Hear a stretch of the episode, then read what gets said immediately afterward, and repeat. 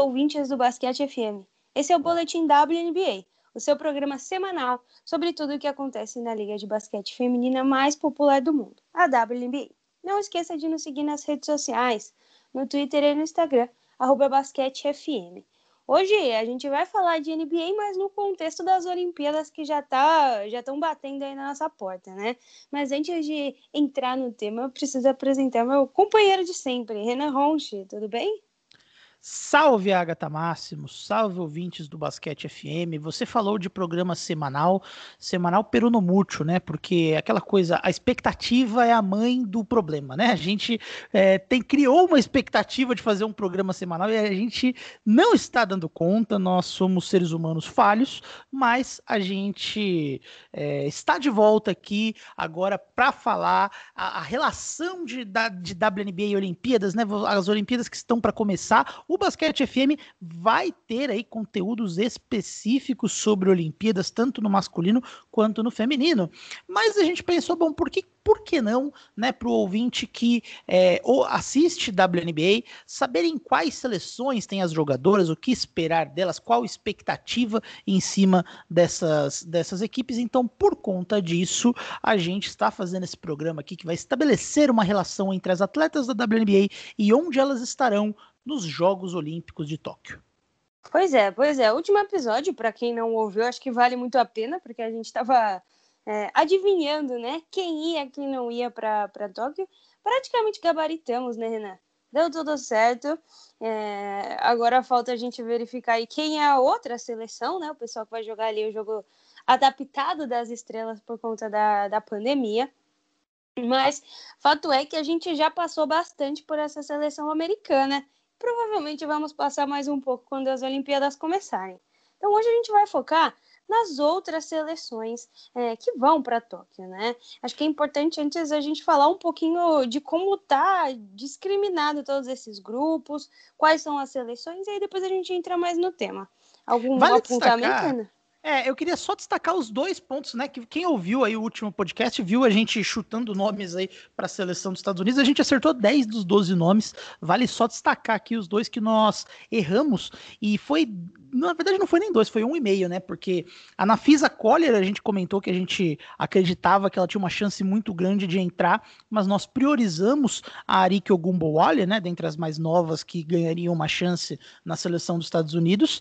E a, a quem mais? A Neka Ogumiki, né? Que ela estava naquele programa da seleção americana, né? Ela que já é uma consagrada, aí a gente achou que ela estaria no elenco, e foi a Aria Watkins, né? Que a gente citou como uma provável é, jogadora que estaria no jogo das estrelas de qualquer forma, né? Está fazendo uma temporada muito boa pelo Washington Mystics, muito legal ver ela ganhando um espaço na seleção dos Estados Unidos, é, mas se até criou uma sensação estranha, né? Algo Mickey que tá machucada, mas que ao que parece, né, se acreditava que ela estaria recuperada a tempo para preparação aí da seleção dos Estados Unidos para os Jogos Olímpicos. Ao que parece, ela ficou bastante incomodada, bastante chateada de não ter sido convocada de novo, né? Lembrando que não é a primeira vez que ela é um snub, né? Uma uma, um, ela não é convocada para a seleção dos Estados Unidos. Nas Olimpíadas do Rio 2016, isso também foi uma polêmica. Ela que foi a MVP da WNBA naquele ano, campeã pelo Los Angeles Sparks, também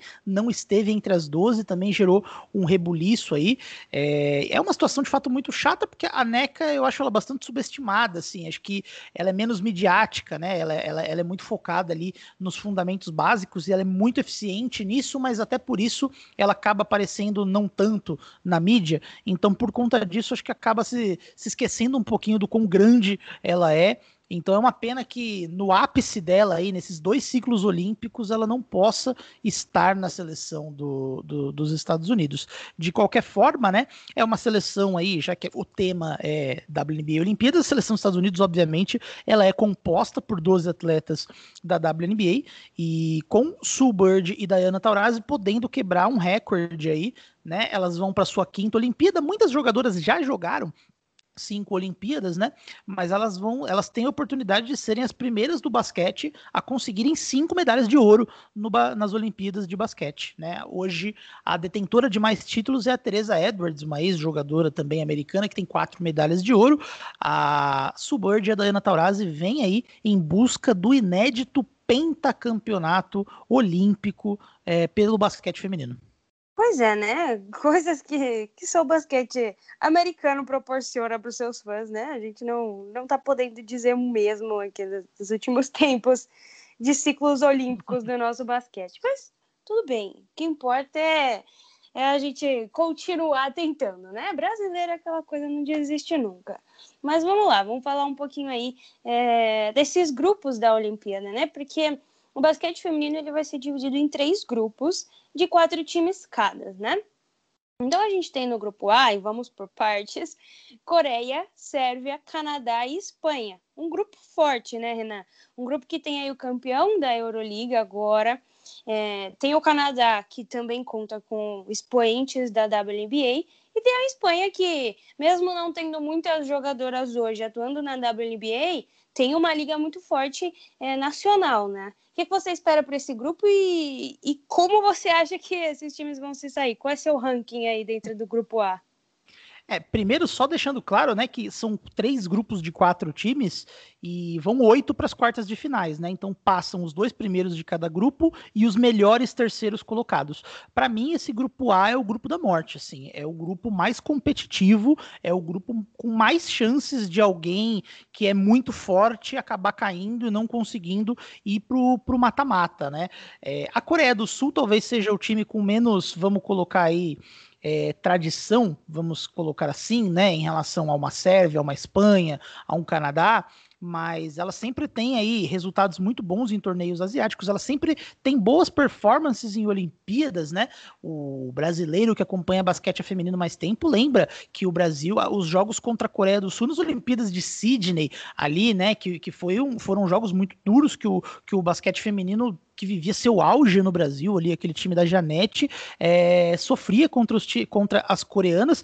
E, Agatha, eu enganei você na preparação do podcast, porque eu falei que na Coreia do Sul não tinha uma jogadora da WNBA, mas tem uma, sim, eu consegui fazer a correção histórica que é tempo, porque tem uma jogadora sul-coreana que está na WNBA, que na verdade é, eu acho que ela não está nessa, nessa temporada, não, ela está sim, é a Jisoo Park, né, que é uma pivô que atua pelo Las Vegas Aces. Ela tem muito pouco tempo de quadra, ela não consegue aí, desempenhar o seu. O, ela tem pouco espaço né, na rotação, né? Até porque o Aces é um time que tem é, AJ Wilson e Liz Cambridge no garrafão, né? Então ela acaba tendo é, poucas oportunidades aí de se mostrar, mas hoje ela é a a, a, principal jogadora aí da Coreia do Sul, pensando no, no, no, contexto de, de WNBA. A Espanha, né, que sempre foi um time muito forte, que foi a grande decepção aí desse, desse Eurobasket que a gente teve agora, né? Ficou em sétimo lugar, não conseguiu a classificação para o Mundial de 2022, inclusive. É, a, a Espanha ela vai precisar. A única forma da Espanha estar no próximo Mundial de clubes é, de basquete feminino é se ela ganhar essa Olimpíada, né? E ela tá tentando aí, é atual, é atual vice-campeã olímpica, tá tentando aí há bastante tempo e não consegue. E ela tá vivendo um momento aí, vamos colocar assim, de é, cogestão, né? Cogestão, não, né? De troca de geração, vamos dizer assim, porque a Marta Charguei já não joga mais, a Laia Palau já tá nos seus 40 anos, então é um momento em que você tá, é, você tem um, algumas jogadoras mais jovens e, e a geração passada já vive aí o seu declínio físico, então a Espanha, ela é, eu diria que ela é a equipe mais pressionada aí nesse grupo diante do que ela apresentou no Eurobasket. E, e ela tem uma representante também na WNBA, que é a Aston Dor, né? Uma pivô, é, uma jogadora de garrafão, na verdade, que seus direitos pertencem ao Chicago Sky, ela não tá jogando esse ano, ela pode voltar ainda, inclusive o Chicago Sky tá sentindo bastante falta de uma jogadora como ela é, ali naquele time. Mas ela é a, a, a, jogadora da WNBA nessa equipe da Espanha. A, a Sérvia, né, que é a, a, sua a principal história aí desses últimos dias, a Sérvia que é atual campeã do Eurobasket, voltou lá para Belgrado, foi recebida por milhões de milhões, eu estou exagerando, vai centenas de pessoas ali é, numa praça em Belgrado. Meses sem ver umas pessoas, né? Você olha a praça, meu Deus, Exato. milhões a gente vê uma aglomeraçãozinha ali já acha que tem uma, uma porrada de gente. É, e a Sérvia, por sinal, é, ela tem crescido bastante o basquete feminino sérvio, né? E a gente sabe que os países bálticos ali, eles não sabem brincar quando o tema é basquete. Então, a, a, a Sérvia, ela também vive aí uma geração muito, uma geração que já está talvez caminhando para o seu final, é, mas ela é, é uma das potências aí, é uma das candidatas a tentar desafiar o ouro dos Estados Unidos. Hoje elas não têm nenhuma atleta que tenha um contrato, que tenha aí um acordo com a WNBA, mas elas têm algumas que já passaram por lá, né? Elas têm, por exemplo, a Sonja Vazic, que foi a MVP do Eurobasket e é aí o, a principal atleta da Sérvia, agora que a Sonja Petrovic não tá mais, é, não está atuando pela seleção, ela já teve passagens aí curtas é, pela, pela WNBA, ela, ela jogou algum tempinho no Phoenix Phoenix Mercury, também. É, não, é, ela teve uma passagem muito curta pelo Chicago Sky em 2012, depois é, foi é, de, alguns anos depois que ela tem uma chance mais legítima ali no Mercury, mas também tinha muito pouco espaço, aquela coisa até que a gente já comentou em outros, em outros podcasts, né, que é, a WNBA dá muito mais espaço para as americanas, né, aquela coisa do basquete americano sendo muito fechado em si mesmo, está começando a globalizar agora, então ela recebeu poucas oportunidades, já está nos seus 32 anos, e também a Ana Dabovic, né, que já é, uma no, é um nome mais conhecidinho da seleção da Sérvia, né, uma, uma armadora aí, uma, uma combo guard, vamos dizer assim, que ela tem um arremesso muito sólido. Ela já atuou por algumas equipes também, já atuou pelo Los Angeles Sparks em três momentos diferentes da franquia. Seus direitos ainda pertencem ao Los Angeles Sparks, também teve pouco espaço, mas no contexto FIBA ela é ainda uma das jogadoras mais relevantes aí do cenário. Então a Sérvia hoje ela tem ela, eu diria que ela é a, a equipe mais forte do grupo, que deve terminar em primeiro, e não tem atletas da WNBA. Enquanto o Canadá, que é o último que a gente falou agora, já tem alguns nomes, né? Então o Canadá é, não é a sua força máxima, né? Não é aquela equipe que a gente viu na Americup, né? Que enfrentou ali o Brasil e perdeu ali a disputa do bronze para o Brasil. A, a seleção do Canadá, ela é um pouquinho mais forte. Então ela tem por exemplo, a Kia Nurse, né, que é uma estrela da WNBA hoje, que está naquele super time do, do, do, do, Phoenix Mercury, né, fez, né, fez a transferência ali, é talvez a principal jogadora é, canadense é, que, que, que, está ali na WNBA hoje, que deve ser o principal nome aí do time, né? Além da Kayla Alexander, que eu acho que ela não está mais esse ano, mas ela é um nome bastante conhecido, jogou uma década na WNBA, né? Passou por vários times, passou pelo San Antonio é, Stars, é, é uma veterana aí com muito tempo de de WNBA, uma carreira muito longa aí, e não é, então ela, eu, eu, colocaria ela no grupo das, das atletas aí da WNBA, porque eu acho que ela é um nome conhecido de quem acompanha a liga há um pouquinho mais tempo. Além da Natália Chonwa, né, que ela é, acho que ela é um pouquinho mais nova, ela tá aí é, agora no Minnesota Lynx, né, jogou um tempinho no Fever, agora ela é a pivô ali, reserva da Silvia Fowles, ela é, a, é, outro nome de muito peso aí que existe no, no time do Canadá. A, falando em Minnesota Lynx, tem uma outra canadense que tá jogando no time, que é a Bridget Carleton, né, que é uma armadora, mas que ela tá tendo pouco espaço nesse time do, do Minnesota Lynx. Então o Canadá é um time que tem mais jogadoras da WNBA, acho que tem aquela relação do Canadá com o basquete americano, é mais adaptado, mas hoje eu colocaria aí é, Sérvia e Espanha como as favoritas para ficarem aí em segunda, em, com os dois primeiros lugares do grupo, com o Canadá precisando performar bem para conseguir estar entre os melhores terceiros colocados, né? Porque se você se, se for um time que ficar em terceiro colocado ali só porque ganhou um joguinho, não vai passar para as quartas de final. Pois é, Renan, não gostei muito dessa amarelada que você deu em falar quem vai ficar em primeiro, viu? Mas. A Sérvia! A Sérvia! Ah, então tá bom. Cravando aqui, então tá Sérvia em primeiro, é, Espanha em segundo, podem me cobrar depois. Do jeito que a gente zica, vai ficar Coreia do Sul em primeiro, claro. Né? Mas eu tô acreditando que a Sérvia vai chegar embalada aí nesse, nessa Olimpíada. Então tá bom. Então, então veremos. E aí o Canadá lutando por fora aí essa terceira colocação para tentar continuar também. Fechou. Eu nem acho impossível até a Coreia do Sul surpreender, tá? Eu acho que o time da Coreia do Sul é bom, mas deu muito azar. Caiu num grupo muito competitivo, né? Mas vamos combinar, né, Agatha? 12 é, seleções numa Olimpíada. A é, Olimpíada merece mais que isso, né? No mínimo do mínimo tinha que ter 16 seleções ali, né? Pois é, Ana, se a gente entrar nesse mérito, a gente vai começar a criticar também o Mundial, que diminuiu de 16 para 12, né? É uma Inclusive, pouca a Espanha ficou de fora. Uh, o Mundial masculino subiu de 32 para 36, pois é. enquanto o feminino caiu de 16 para 12, né? Então, assim, não vou nem entrar nesse ponto, senão a gente vai mudar o tema desse podcast para criticar a FIBA e Exatamente. jogar ovo na sede da FIBA, porque é um absurdo o que foi feito com o basquete feminino esse ano especialmente no tocante ao Mundial com a Espanha de fora, né, que, que, já começa a mostrar quão absurda foi essa decisão, né? Mas você mencionou a Sérvia, e a final do, do Eurobasket aí foi, foi na semana passada, e foi uma final justamente entre Sérvia e França, que faz parte do segundo grupo, né? Uh, a Sérvia, como você falou, teve a Sônia Vasic como MVP, o pessoal acolheu todo mundo lá em Belgrado, né? Tava lotado, galera no trio elétrico, sem máscara, uma realidade realmente alternativa, né? Que é a nossa vida cotidiana. Mas a França também é, fez aquilo que a gente esperava, que era chegar na final, mas caiu de novo, né? Se eu não me engano, é quase a, terceira vez que cai no Eurobasket na final ou na semi. Então ainda falta um pouquinho para se consagrar de fato mesmo tendo duas jogadoras da WNBA e mais um, um elenco recheado, né? Mas vou deixar para você explicar um pouquinho as seleções e, e, falar aqui quem que tá nesse grupo que também não é coisa fácil, né? Um grupo composto por Nigéria, Japão, França e uma seleção que eu não sei se vocês conhecem aí, Estados Unidos, né? Um time meia boca que tá ali, é, por enquanto, na ordem alfabética em quarto lugar, mas eu acho que não fica por muito tempo, não.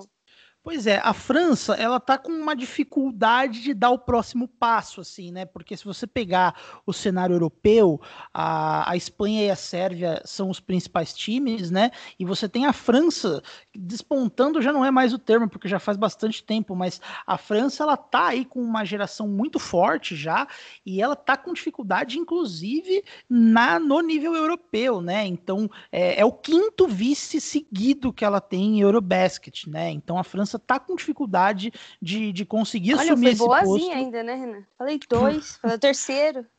É, então, na verdade é o quinto seguido, né? Então é, é, é uma seleção que está com dificuldade, mas eu acho que já deveria estar no ponto de tentar aí é, bagunçar um pouco ali, tentar desafiar a hegemonia dos Estados Unidos. Mas embora eu ache é, difícil isso acontecer, mas num grupo como esse a gente imagina que os Estados Unidos vá ficar em primeiro, né?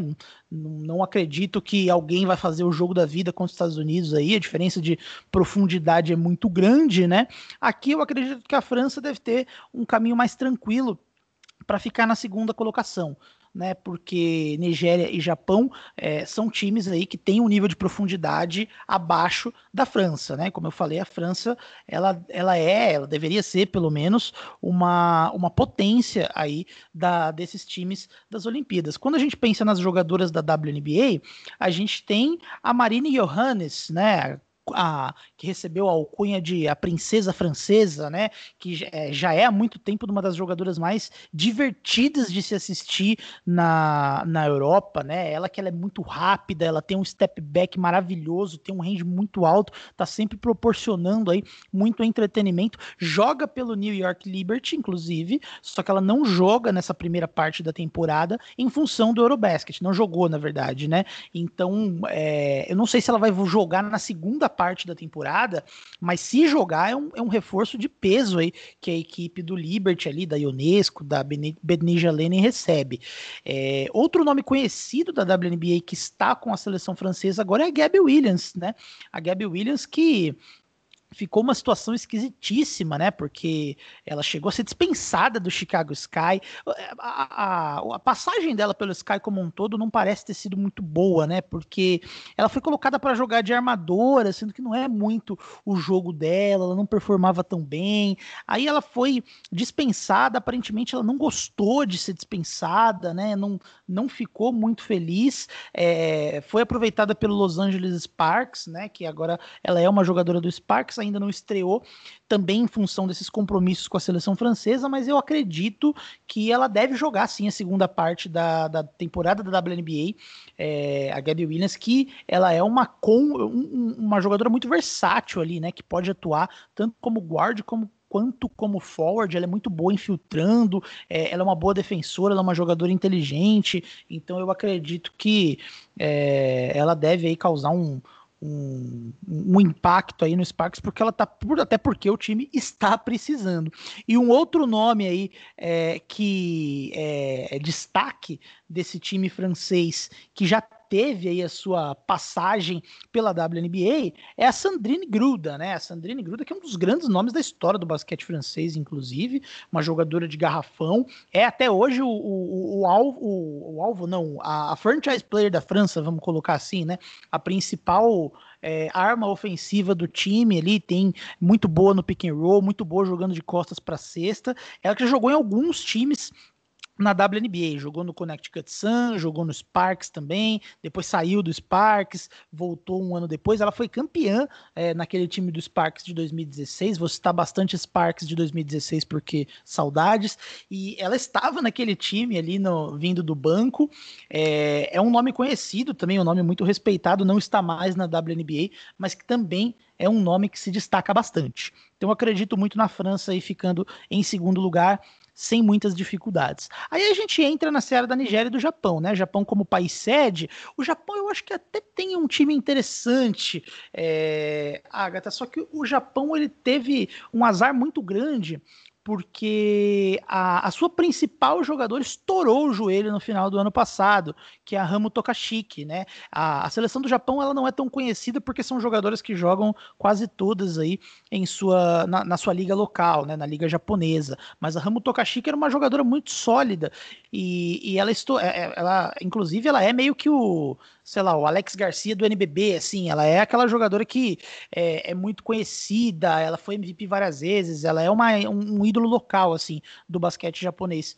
Só que ela estourou o joelho, que infelizmente seria a despedida dela em Jogos Olímpicos no país dela, né, que é no Japão, infelizmente, uma história muito triste, então eu acho que o, a seleção do Japão, ela vai estar tá bem frágil nessa nessa Olimpíada. Não acho que vá que deva nem conseguir ganhar algum jogo.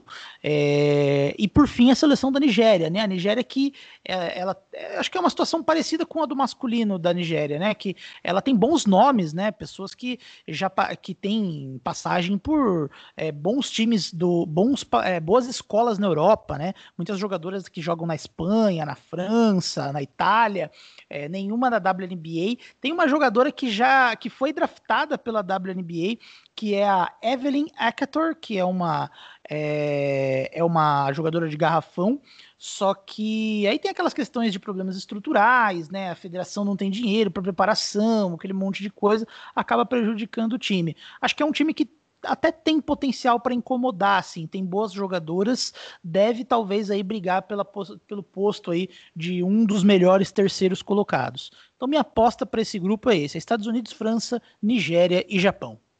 Boa, Renan. Nessa eu tô com você. Acho que não tem como fugir muito desse, desse grupo B aí. É, é talvez o mais manjado, né? Um bom grupo, inclusive, para chaveamento depois. E para terminar, a gente entra num grupo C que também não é um grupo fácil, né? Talvez esse quem caiu com os Estados Unidos, felizmente deve ter a maior chance, né? Tem, tem mais coisa para fazer, assim, o Japão e Nigéria podem tentar conseguir uns pontinhos aí contra si, mas o último grupo é um grupo de Austrália, Porto Rico, China e Bélgica. A Austrália que né, dispensa apresentações, a gente vai falar, obviamente, de Liz Cambridge, da McGabber, que, que óbvio, são nomes é, da WBA, mas tem aí um currículo extenso no que diz respeito ao basquete feminino. Porto Rico que foi muito bem na Americup, né? Inclusive.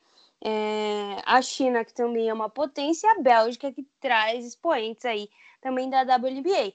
Então, apesar de o grupo A ser considerado o grupo da morte hoje, talvez o grupo C seja o grupo que tenha é, seleções mais balanceadas, né? Todas elas têm nomes bons e podem tentar chegar aí numa próxima fase, né, Renan?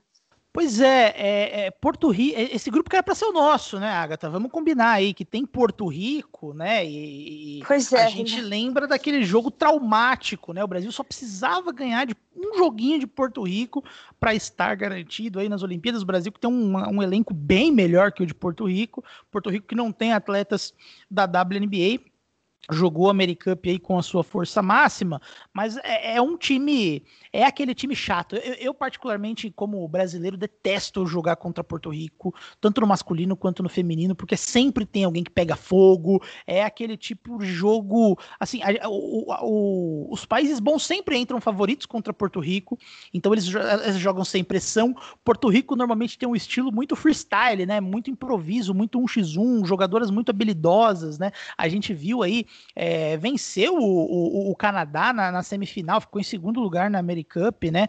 Porto Rico que tem a Jennifer O'Neill, tem outras boas jogadoras aí, é nenhuma na, no nível da WNBA, mas é sempre um time complicado aí de se enfrentar. A China, por sua vez, eu acho que é um time é, um, um pouquinho mais. É, é, no papel, eu acho até um pouquinho melhor que Porto Rico, né? Na prática, a gente vai ver aí como que ela como que ela vai se portar. Eu vou ser sincero que eu não acompanho é, com afinco o basquete chinês também. A maior parte das suas atletas jogam em ligas locais. Eu não sei como é que estão as jogadoras chinesas agora, com exceção da Hanshu, né, que é talvez o grande destaque dessa seleção chinesa, que de novo não, não, não, ficou, não ficou na WNBA, mas é uma jogadora que tem um futuro muito grande, né? É uma jogadora que consegue. É, é ela me lembra um pouco assim o Kevin Durant jogando, sem brincadeira, porque ela é muito alta, ela é muito. Ela, ela, ela tem um arremesso ali muito difícil de ser marcado.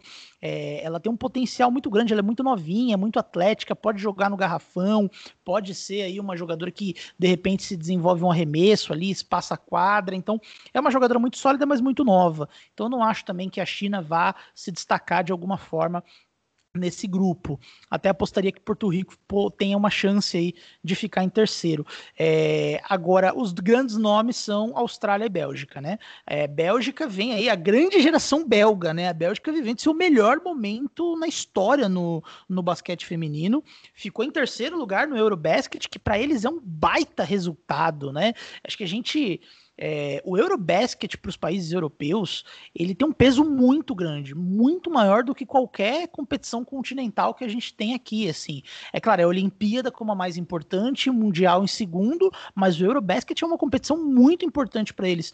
E a Bélgica fez um ótimo é, Eurobasket, é, teve duas jogadoras no, no, no quinteto ideal do Eurobasket, inclusive, que são as duas jogadoras que têm contrato na WNBA a Julie Elleman, né, que ela tem um contrato com o Indiana Fever, não jogou a primeira parte da temporada, é uma armadora também espetacular em termos de estilo de jogo, muito rápida, muito criativa, muito legal de se assistir jogar, assim, muito divertida, ela muito gera lances muito bons e ela também é muito competente aí em criar jogadas. Então, a Julie Elleman é uma das peças e outra é um nome conhecido também que é a Emma Messiman, né, que ela é, joga no Washington Mystics, né, é, foi campeã da WNBA naquela temporada lá junto com a Helena Deledan também uma jogadora muito inteligente, que consegue atuar de múltiplas formas diferentes, muito versátil, né? Consegue é, trazer aí perigo, tanto espaçando no perímetro quanto jogando em, é, embaixo da cesta, faz de tudo um pouco, muito all-around, né? Muito completa. Então também é uma, é uma jogadora aí de muito destaque. A Bélgica, é, eu acho que a Bélgica ela, ela corre por fora por uma medalha.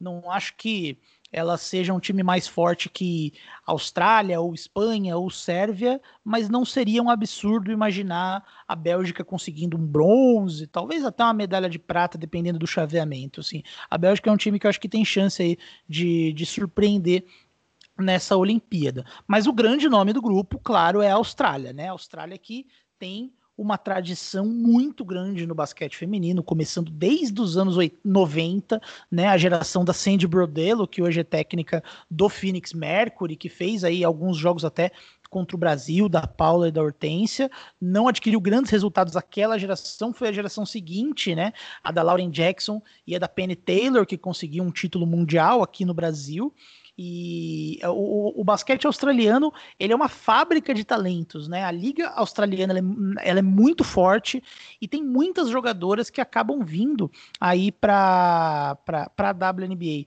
né? Então citando algumas aqui, por exemplo, a gente tem como principal nome a, a Liz Cambridge, né? Que ela é a mais conhecida que ela é uma pivô muito sólida, muito forte, tá jogando agora no Las Vegas Aces aí, principal pivô ao lado da Aja Wilson aí formando um garrafão de peso aí é, para esse time.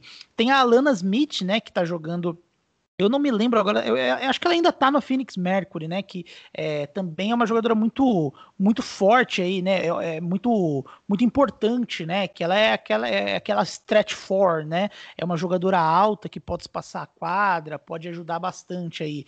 Tem um nome que está se destacando muito no Seattle Storm da Dona Agatha, que é a Ezzy McBabor, né?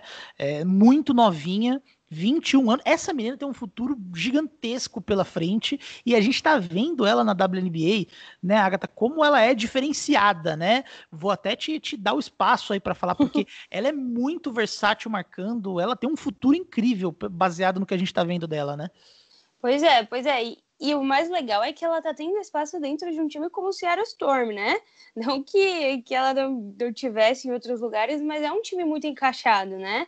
Que tem muitas peças para mostrar e ela consegue fazer esse trabalho é, mesmo tendo super estrelas ao lado. Isso também é legal porque, obviamente, é, desenvolve a jogadora que ela é. Como você falou, ela é super novinha, é, jovem, quase que estreante na NBA, tem a oportunidade de jogar ao lado da Brianna Stewart, da Sue Bird, da Kate Lu, e tá fazendo um papel muito interessante saindo do banco é, quando a Mercedes Russell senta, né? Então, é um time que eu gostei muito do Storm. A gente lá na, na off-season, eu tava desesperada, né? O que raios o Storm tá fazendo?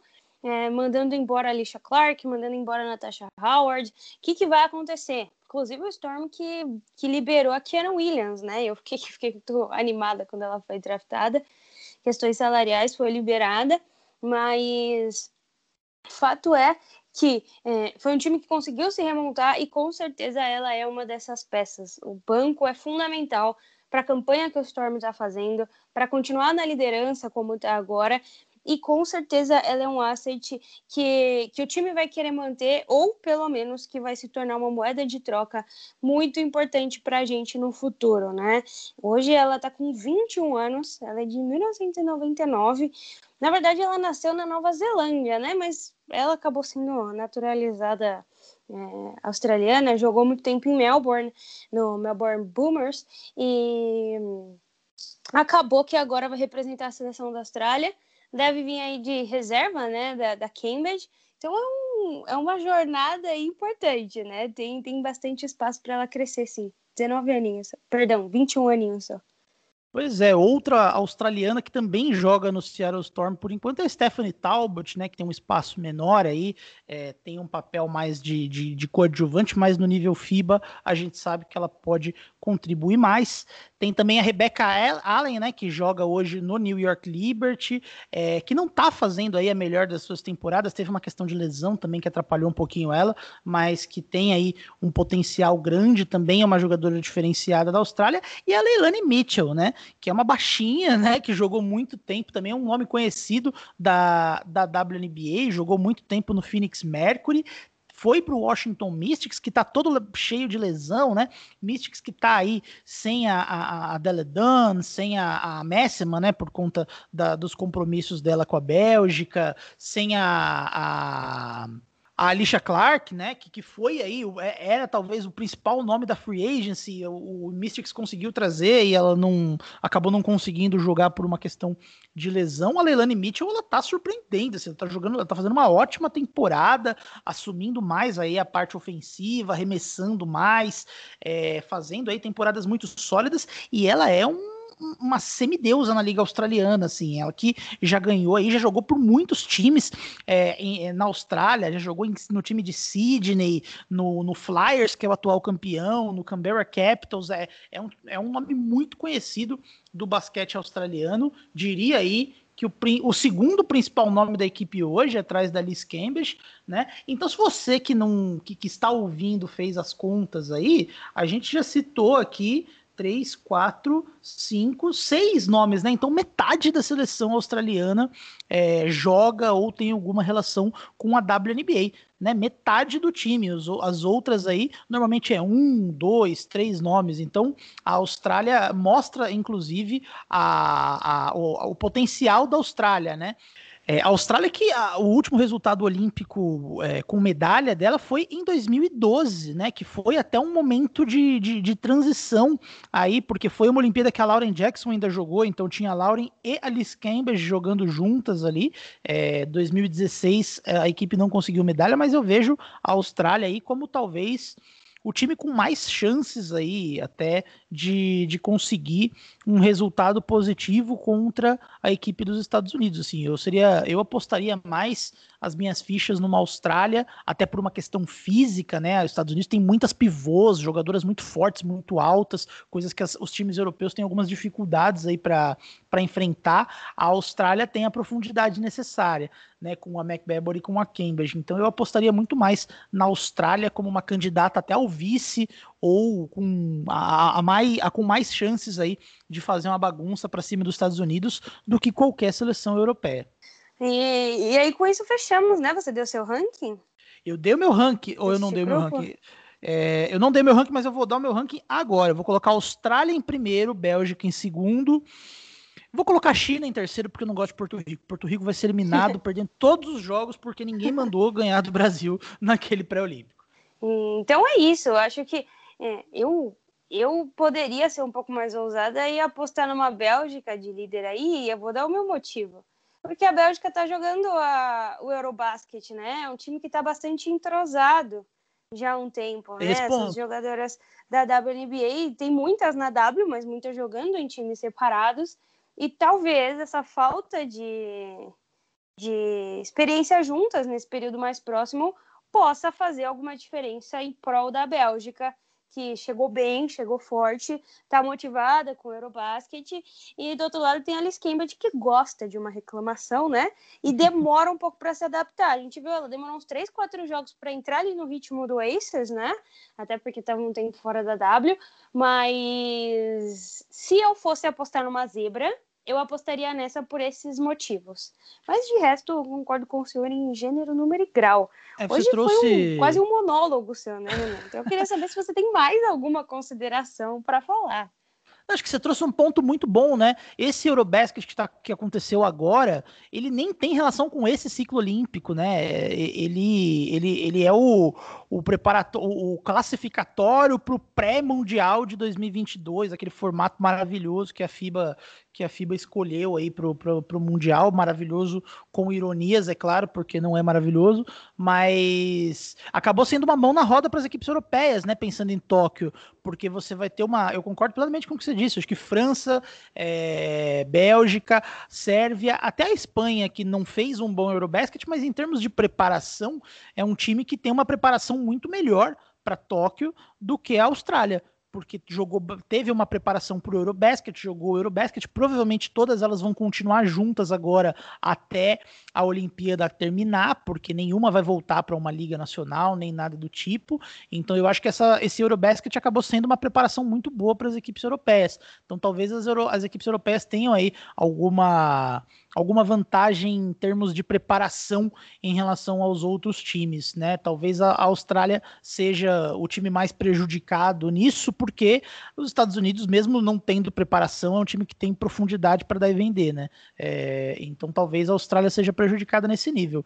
É, acho que você trouxe um, um, bom ponto. Eu não vou mudar de opinião para manter o personagem, mas eu, eu, acho que, eu acho que o ponto que você trouxe é muito válido aí, da Bélgica, é surpreender a Austrália nessa primeira fase.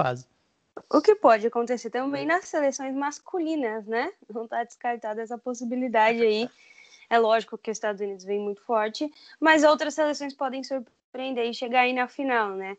É, os Estados Unidos vem seco, perdeu o Mundial, né? A Espanha vem forte, então tem muita coisa para acontecer. É, também do lado masculino, mas isso é papo para outro podcast do Basquete FM. Não vou me adentrar. E já já a Olimpíada tá aí, né? 20 e pouquinhos dias, tá mais perto do que a gente imagina. E se tem alguma coisa boa da pandemia, é que a gente tá quase o tempo todo em casa para assistir, né? Tudo bem que é no Japão e que os horários vão, vão se inverter mais uma vez, mas para quem assiste NBA e WNBA já está acostumado, né? Então, o que, que é o famoso peido para quem já está cagado? Não vai mudar em nada a nossa vida. Então. Mas também, uh... ô Agatha, esse negócio de acordar de madrugada para ver esporte é muito nostálgico, né? É, você é, é, é, é, jovem, talvez você não lembre do Penta, mas dois, eu tenho uma lembrança muito nostálgica do Penta de 2002 de acordar de madrugada para ver a seleção brasileira. Então, é, Renan, particularmente. não tenho mesmo. Mas nem precisa ser o, o, o, futebol, né? Você tem aí a Olimpíada de Atenas, se eu não me engano, teve um monte de jogo nos horários meio alternativos. Eu tinha cinco também. anos, Renan. É, aí você estava dificultando aqui. O, o, Agatha está tornando difícil meus exemplos. Mas enfim, eu tenho bastante nostalgia desse negócio de madrugar para ver esporte. Então, para mim, acho que vai ser um. E, e, e acho que para algumas pessoas que viveram isso, vai ser um, uma coisa meio que legal. assim. É chato acordar cedo, dormir pouco, mas é um sentimento. Traz uma memória afetiva aí, esse negócio. É, é muito bom. Espero que a gente ganhe medalhas para se lembrar com carinho, né? Disso daí. Vamos ver como o Brasil vem. Infelizmente, a gente não pode falar do, do Brasil nesses grupos aí. Ou seja, ziquem Porto Rico. Acabem com toda a festa de, de Porto Rico da, da forma que vocês puderem, porque é culpa delas, nós não estamos aí. Mas longe de ser uma competição sem graça só porque não estamos, né? Muito longe disso, inclusive. São seleções incríveis, tem muita coisa aí para ver zebras podem acontecer e a gente tem provavelmente uma última Olimpíada da Sulbird e da Taurasi. Então, assim, só isso já vale a pena a gente assistir, porque é o fechamento de um, de um ciclo de 20 anos aí, né? Mais de 20 anos olímpico, essa possibilidade, como você falou no começo, de cinco Olimpíadas e cinco ouros, coisa que nunca aconteceu. Então, vamos aproveitar, né? É, inclusive pode ser até uma, uma Olimpíada de, de fim de ciclos para muita gente, né? Porque é, a gente citou até o caso da Takahiti, que não vai ter no Japão, mas a Liz Cambridge também já, já flertou com a ideia de se aposentar da seleção, pelo menos em entrevistas depois dessa Olimpíada. Na Espanha tem várias, né? Tem a Laia Palau, tem outras jogadoras que devem se aposentar. Da França pode ser aí a última da Sandrine Gruden. Então, é, acho que existe uma oportunidade, uma chance dessa Olimpíada ser o fim de ciclo para muita gente importante aí da história do basquete feminino talvez aí tenha esse tom mais triste aí, mas que torne essa edição um pouco mais especial, né? É isso, Renan. Lembrando que nós draftamos mais uma pessoa para esse podcast, então a frequência ela tende a melhorar. A gente está nessa, a gente tá nessa luta, né? Então semana que vem, se der certo, a Lua já vai estar aqui com a gente para participar. E como a gente está gravando no começo da semana, a probabilidade de semana que vem acontecer é muito grande. Então, para você que ouviu até aqui, um beijo, continue com a gente, não desista de nós e voltamos semana que vem. É isso, muito obrigado a quem chegou até aqui. Nos vemos na próxima semana.